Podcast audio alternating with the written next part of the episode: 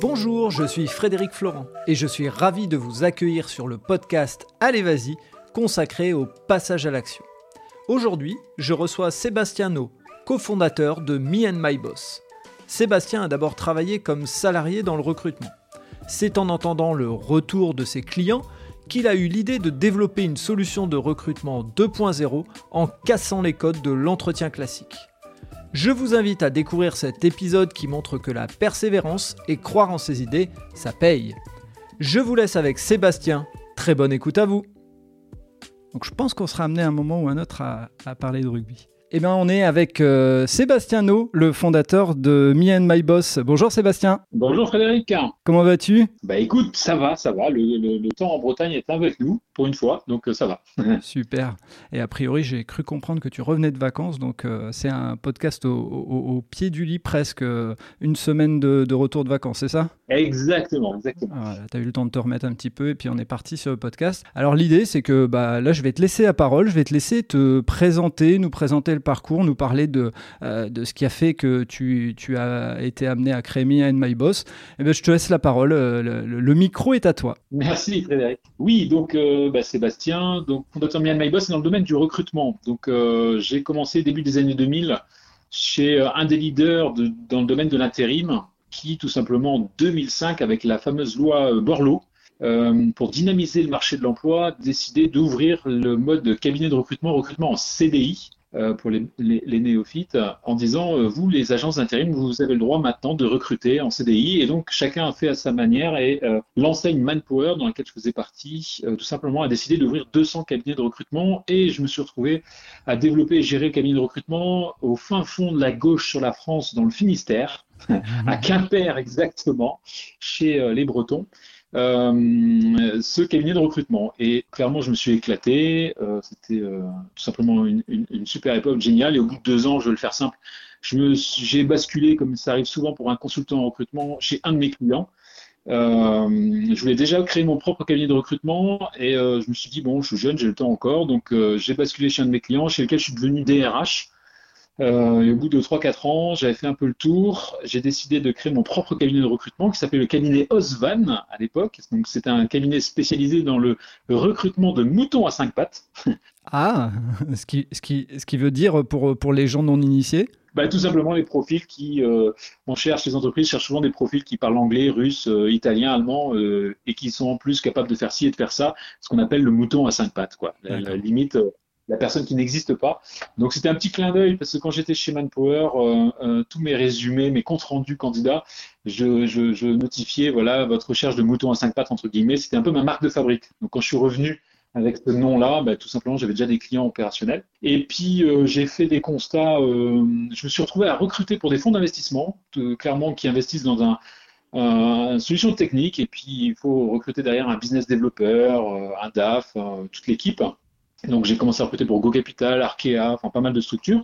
Et puis, euh, je me suis rendu compte, j'ai fait un constat en soirée, euh, after work, avec des entreprises qui disaient, vous, les cabinets de recrutement, vous manquez de transparence, ce que vous faites, c'est assez opaque, on voit pas vraiment, euh, vous facturez au pourcentage du salaire brut annuel. Les candidats, des fois, on a l'impression que vous les sortez, vous sortez un tiroir, un, CV du tiroir et vous nous le posez sur le bureau et hop, je vous facture. Un manque de transparence, de clarté, et puis côté candidat, une image pas géniale. Euh, des candidats qui disent vous les cabinets vous répondez jamais, euh, on vous intéresse uniquement si on correspond au profil que vous recherchez, sinon euh, voilà. Et puis le, digital, enfin le site, les sites web a accentué ce manque de contact humain entre les cabinets et, et- et les candidats.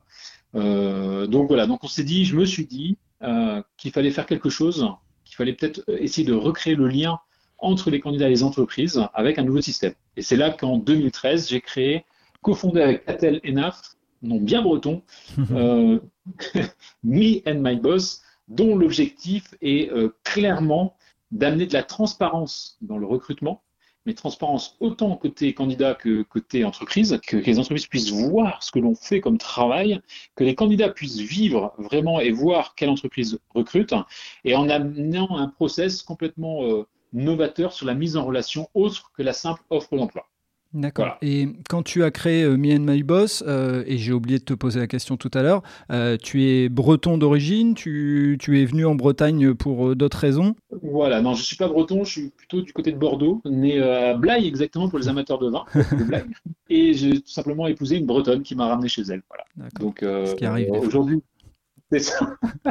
Donc mon siège et le siège de, l'entreprise est à Rennes, mais je suis très très souvent en fait sur Paris surtout. Et, juste pour en revenir un tout petit peu en arrière, euh, quand tu décides d'arrêter d'être salarié et de d'ouvrir ton cabinet, euh, quelles sont les euh, les difficultés, quelles sont les appréhensions que tu peux avoir à du jour au lendemain passer du statut de, de, de salarié à indépendant? En fait, j'ai pas eu forcément d'appréhension, j'ai plutôt été euh, euh, retenu positivement hein, par des entreprises euh, quand j'étais DRH par exemple, avec un, entrepreneur qui voyait la valeur ajoutée, que je dis ça en toute humilité, hein, mhm. valeur ajoutée que je pouvais apporter.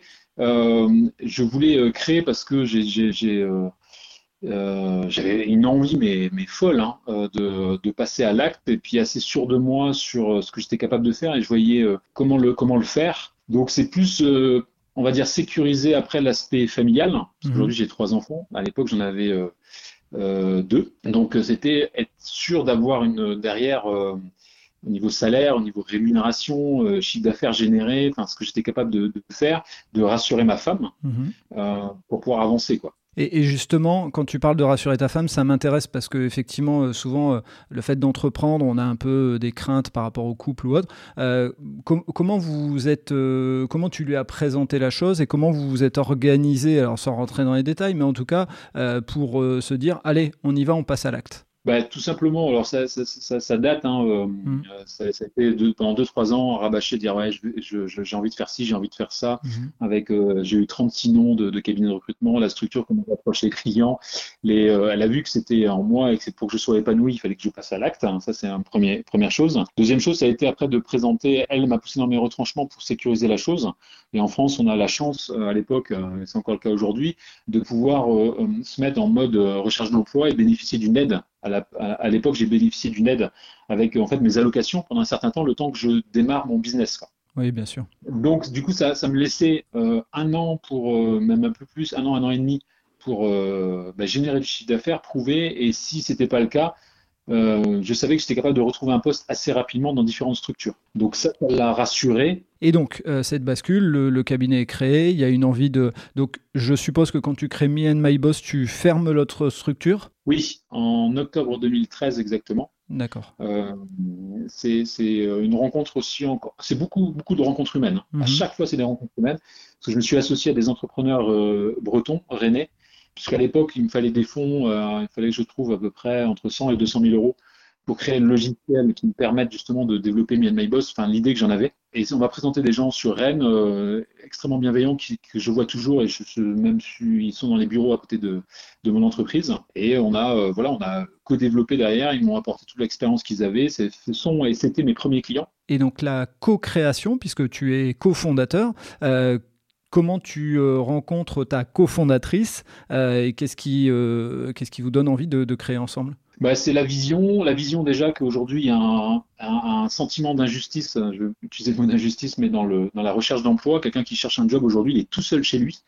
c'est-à-dire, il va au pôle emploi se faire enregistrer, il essaye de, rencontrer du monde. Il y a des associations de cadres hein, aujourd'hui pour, mais de cadres et donc, c'est hyper compliqué. La personne est toute seule chez elle avec son mug de café ou de thé et à regarder les sites d'offres d'emploi tous les matins et euh, se sent un peu isolé. Quoi. Et le web a accentué ça. Donc, cette vision de changer ça et cette vision aussi d'accompagner les TPE en fait qui n'ont pas de RH en interne, qui savent pas recruter, qui savent pas comment faire et qui peuvent pas passer par un recruteur parce que euh, inaccessible en termes de prix. Mhm. Ils se disent je vais pas mettre 10 000 euros dans un, chasseur de tête, je, ne peux pas. Mais du coup je vais me débrouiller tout seul et donc savent pas forcément faire les entretiens, ont tendance à recruter au feeling, se trompent.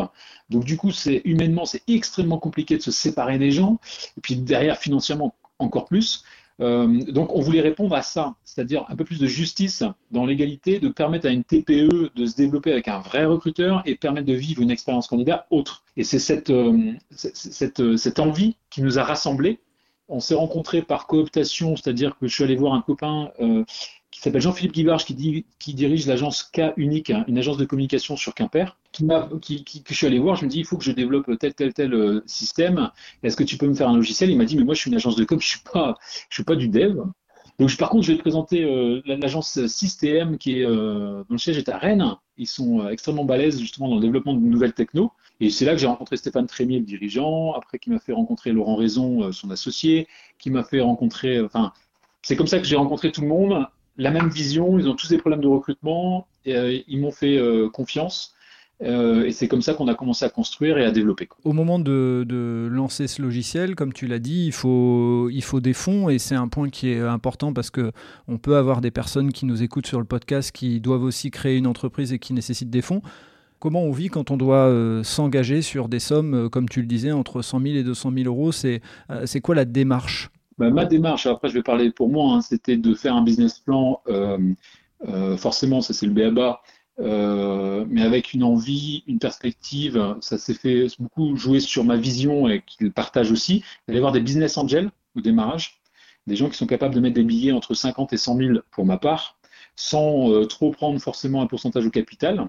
Donc, euh, euh c'était la démarche par laquelle je, je suis passé parce que là, ça fait 7-8 ans qu'on a développé Me My Boss, mais on a mis 5 ans vraiment à sortir le modèle. on est passé par des galères très très fortes. Enfin, J'ai sorti les rames j'ai pas honte de le dire. Hein, alors explique-nous justement, c'est alors même si on va pas rentrer dans des détails euh, qui sont peut-être confidentiels, mais au moins euh, nous, nous donner un petit peu de vision sur ce que tu as pu vivre pour que justement euh, ça puisse inspirer des personnes en se disant voilà, il y a ça où il faudra peut-être faire attention et ça fait partie aussi du développement de l'entreprise. Ouais. Bah, déjà, la première étape, c'est de se dire, on va être, il fallait que je développe un produit. On a développé un produit qui s'appelle Question de Job, Question to Job.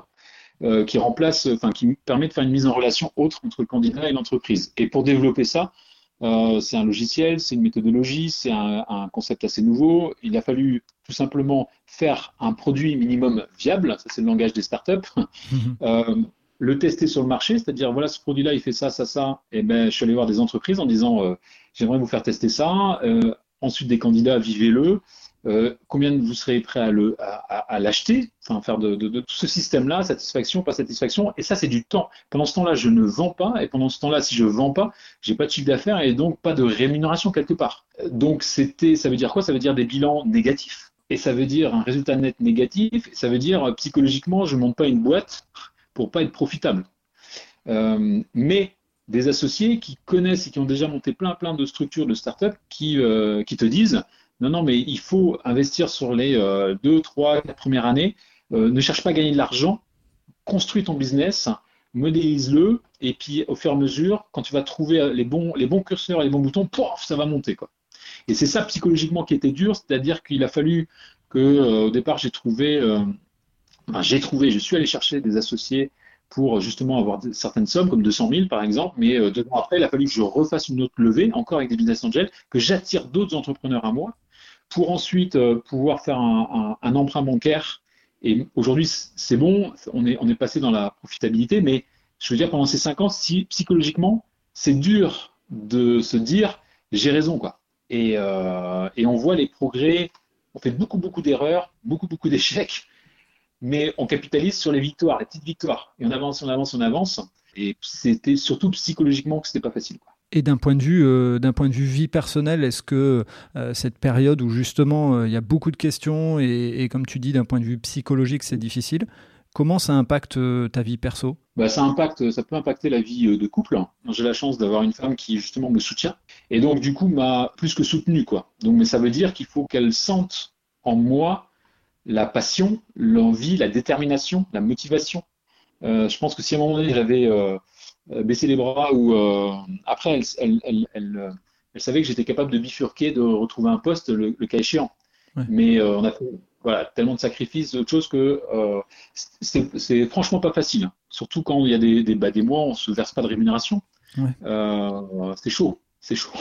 et, et, justement, une question, parce que ça fait partie des échanges que j'ai avec certains indépendants. Est-ce que tu partages ces moments de, de doute? Est-ce que tu partages 100% Est-ce que tu partages une partie? A priori, chacun a son, son mode de fonctionnement, mais là, justement, est-ce que toi, tu peux nous partager? Est-ce que euh, tu es à 100%, 50% euh, euh? Ouais, alors je, justement, je me suis mis dans un écosystème du côté de Rennes qui s'appelle la Palmeraie, où il y a les 25 entreprises à peu près dans le bâtiment. Mhm. On est sur un mode dit collaboratif. Euh, mais vraiment pour euh, de vrai, pas, pas blabla, pas, c'est pas marketé ce que je dis, c'est euh, c'est à dire qu'on on fait des codev entre midi et deux dans, dans, certaines salles, on, on, partage les salles de réunion. Et donc là, ça me permet d'avoir des entrepreneurs avec qui je peux partager au café, si je suis pas bien, si j'ai besoin de vider mon sac, si j'ai besoin, voilà. Donc il y a beaucoup, beaucoup, énormément de bienveillance et ça, ça m'a énormément euh, servi. Donc ça, c'est euh, limite un conseil pour ceux qui euh, lisent entre les lignes, c'est un conseil à prendre en se disant ne restez pas seul dans votre coin et faites en sorte de trouver des endroits où vous pouvez parler business avec les personnes. C'est pas que dans votre couple parce que sinon y a des risques à mon avis.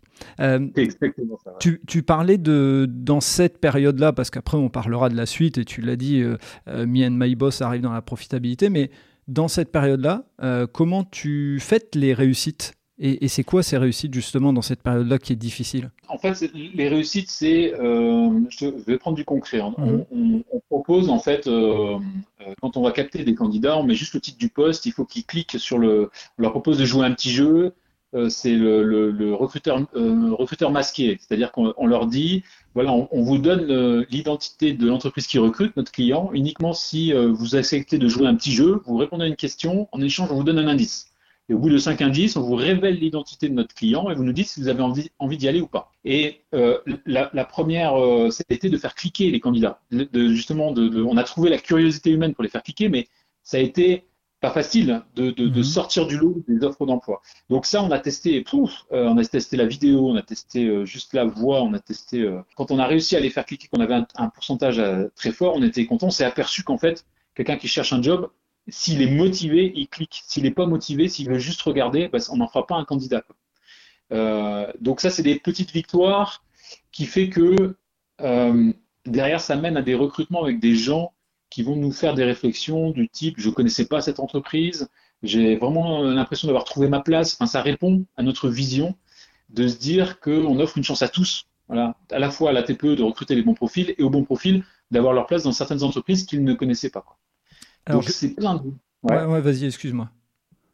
Non, c'est plein de, de, micro-victoires sur des, des hypothèses euh, qui nous permettent de passer à l'étage au-dessus. Quoi. Et donc justement, pour continuer à, parler de votre particularité, ce qui fait la particularité de Me and My Boss, pour repasser ensuite, on reviendra un petit peu sur euh, euh, la situation aujourd'hui et ton côté entrepreneurial, mais est-ce que tu peux expliquer aux auditeurs et aux auditrices ce qui fait la différence chez Me and et comment vous, euh, comment vous gérez le recrutement justement de manière différenciante? Voilà. Alors, déjà, c'est la, la, mise en relation. Donc, une entreprise s'adresse à nous, on a des recruteurs un peu partout en France. Euh, on va proposer un concept hein, qui consiste à, cacher l'identité de l'entreprise au démarrage. On met juste le titre du poste. Imagine, Frédéric, si on te, démarche. Mhm. Euh, et on, met euh, formateur digital, je dis n'importe quoi, mhm.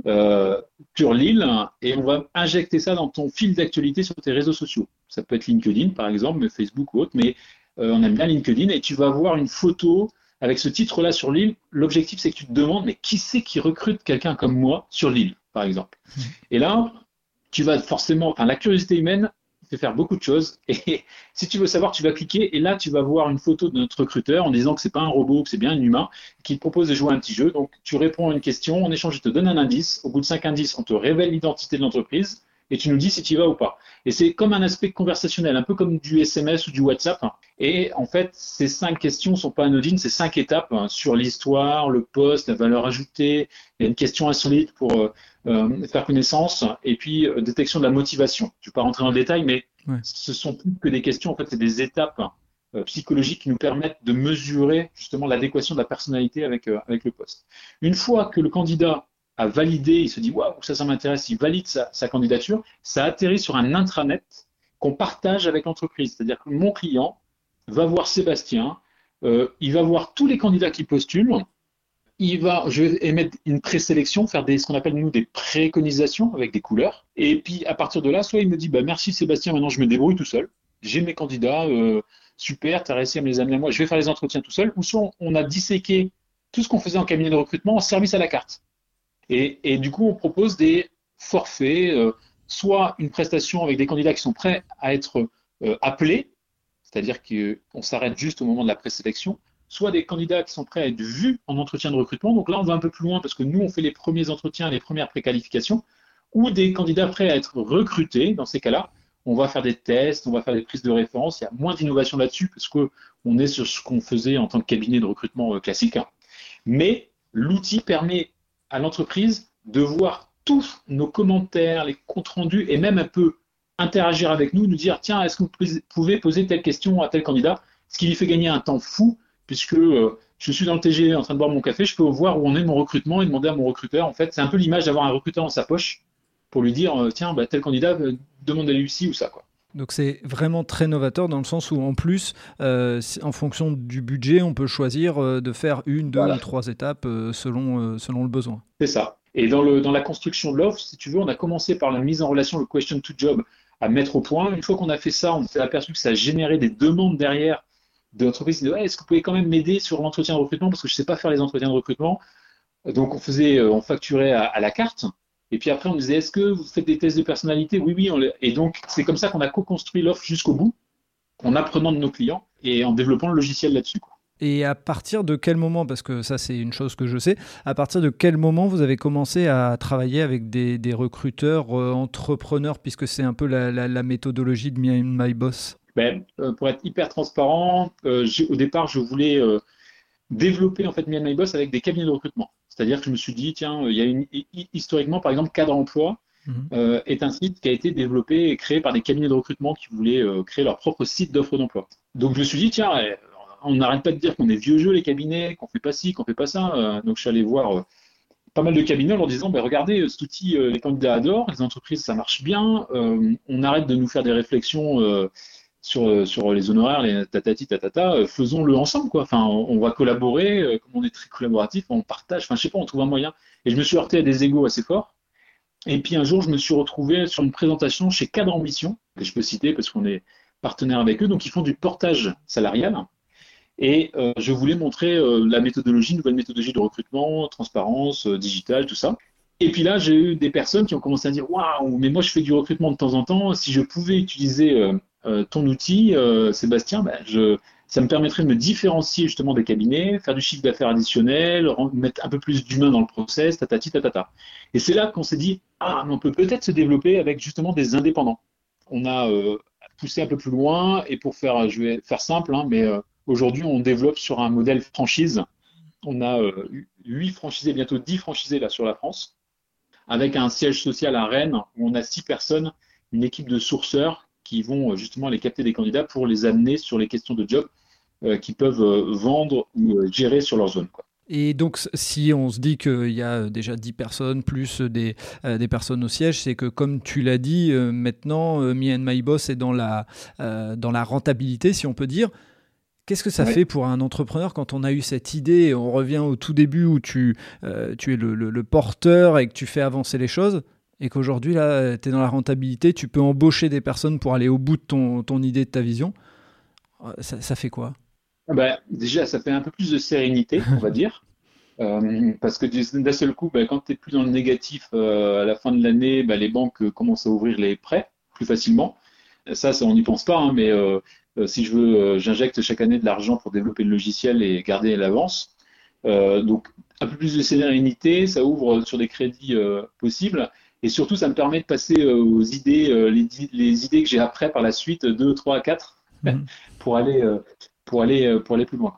Parlons d'une actualité. Le, Covid, ça t'a impacté comment? Positivement? Pas d'impact? Négativement? Bah, Plutôt positivement, dans le sens où, en fait, on a une solution qui nous permet d'intervenir à distance. Mmh. parce que du coup, les entretiens physiques, on les fait en visio, mais comme on a déjà tous les logiciels et qu'on le faisait déjà, ça a accentué en fait des entreprises qui, euh, bah, qui, nous euh, classent justement dans le recrutement euh, digital nouveau et qui ont passé généralement des annonces et ça marche pas.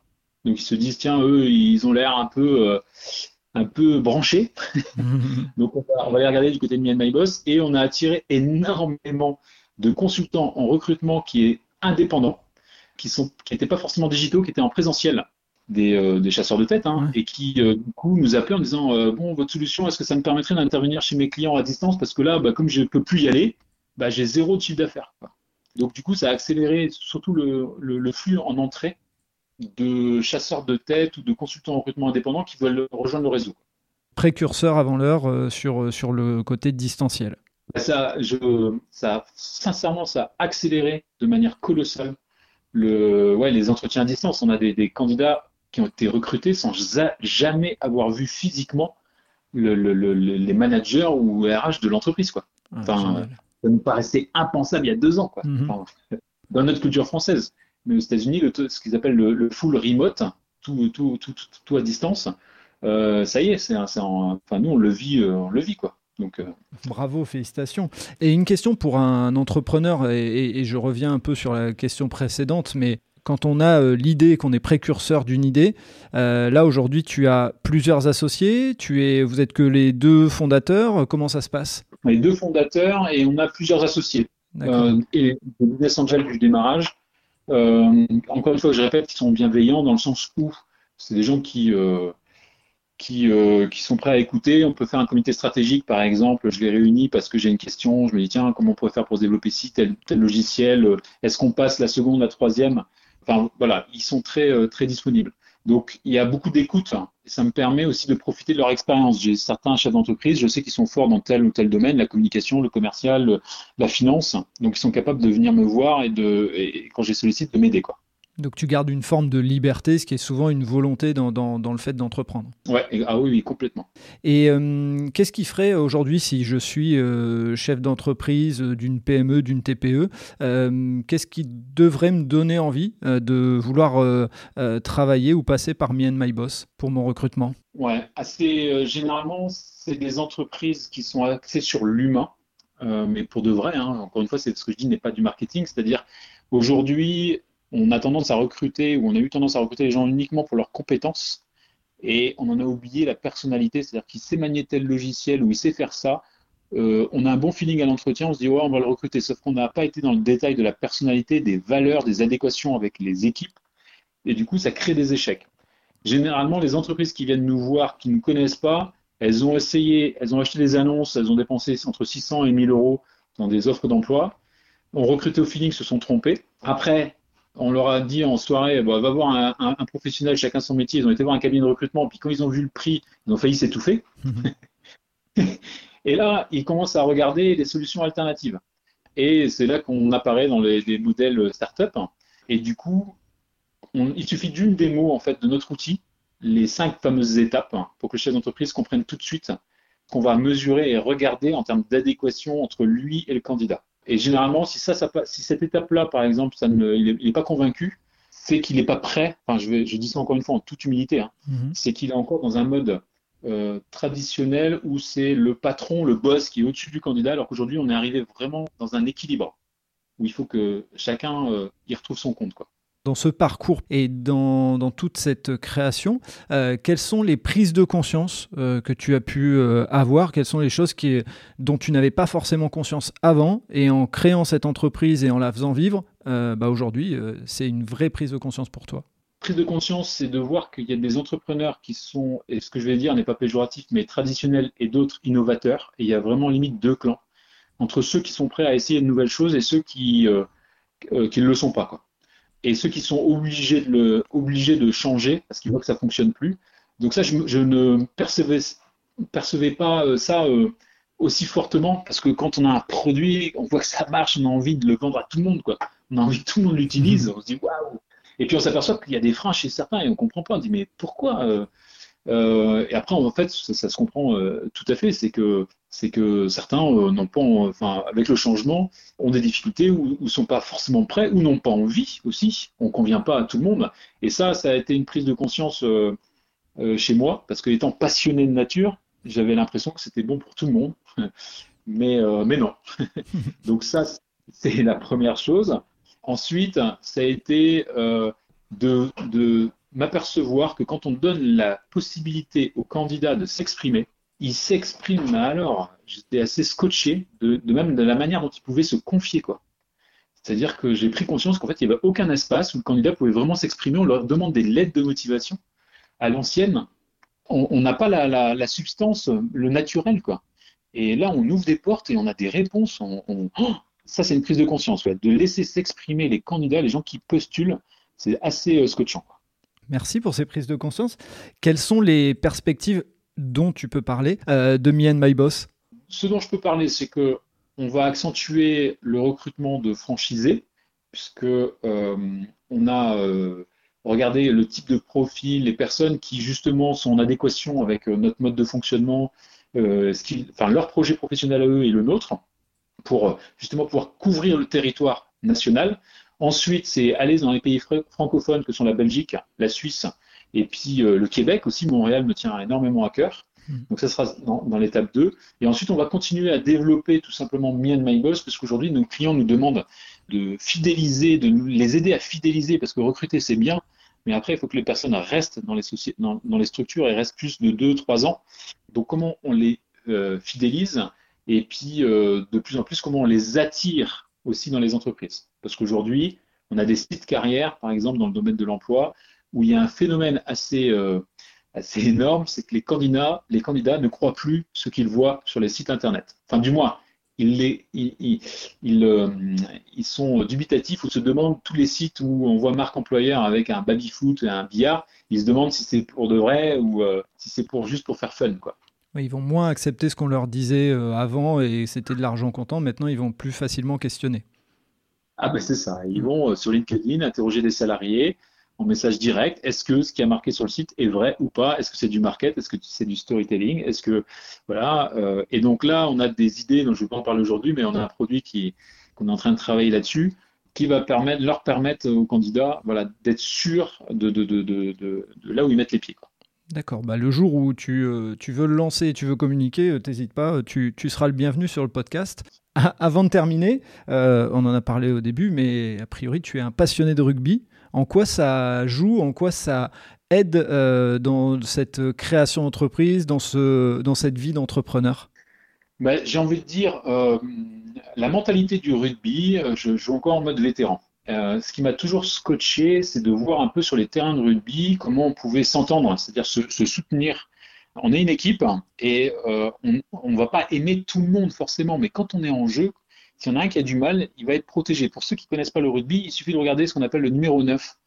Euh, le demi-mêlée, euh, c'est euh, la pierre angulaire, c'est celui qui distribue les ballons derrière, derrière les regroupements. Et dès que ce numéro 9 est attaqué, enfin plaqué un peu dur ou molesté ou autre, il y a tous la plupart des joueurs qui viennent le défendre. Et il y a dans certaines entreprises où on ne voit pas ça, c'est-à-dire quelqu'un qui est malade, qui est pas bien, on ne va pas forcément aller l'aider. Il y a une espèce d'individualisme euh, présent, je dis dans certaines sociétés, pas tous, hein, mais euh, et j'ai cherché à comprendre en fait le pourquoi sur des, du collectif comme du rugby tout le monde s'entraide et pourquoi dans certaines entreprises c'était pas le cas. Et donc ce rugby m'a permis en fait de d'insuffler, de communiquer parce que c'est beaucoup d'histoires de communication, de soucis, de regard, justement dans la collaboration à la fois dans le monde de l'entreprise et comment ça peut se passer en essayant de dupliquer un peu ces, ces valeurs euh, du rugby dans le monde de l'entreprise. Quoi.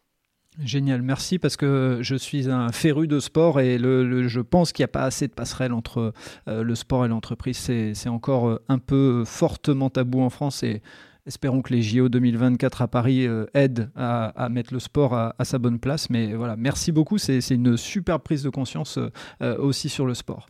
Pour terminer, j'aurais une question. Si quelqu'un veut se lancer pour devenir entrepreneur, je me doute que tu dirais certainement allez vas-y, mais quel est le conseil euh, que tu pourrais lui donner? Eh ben, C'est de, déjà de passer à l'acte. Hein.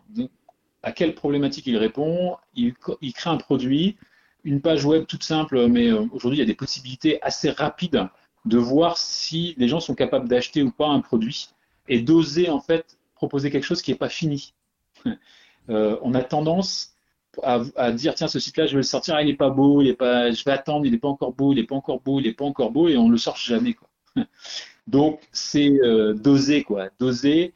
J'avais fait des week-ends startup où on descendait dans la rue avec un faux produit à la main en disant tiens, il y a ça, tel produit qui va sortir, il répond à tel problème, on le vend tant, est-ce que ça vous intéresse? Et si on avait des oui, bah, on passe à l'acte. Quoi.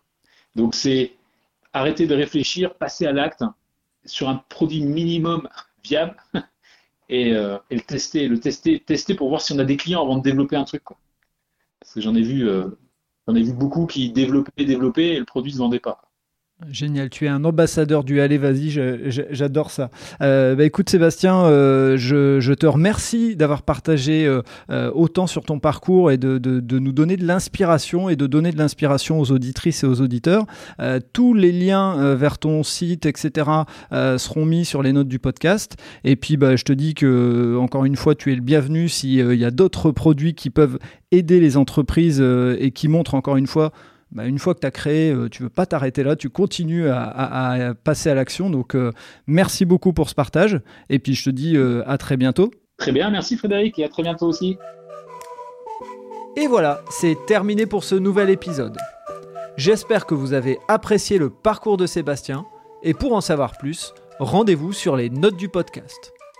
Si vous avez aimé cet épisode, n'hésitez pas à vous abonner et surtout à laisser un commentaire sur votre plateforme d'écoute, ça aide à faire connaître le podcast. Pour ceux qui ne le savent pas, j'ai lancé un autre podcast sur le voyage qui s'intitule Loin de chez soi. Il est disponible sur Acast, Apple Podcast, Spotify, Google Podcast et bien d'autres. Je vous dis à vendredi pour un prochain épisode d'Allez Vas-y et d'ici là, portez-vous bien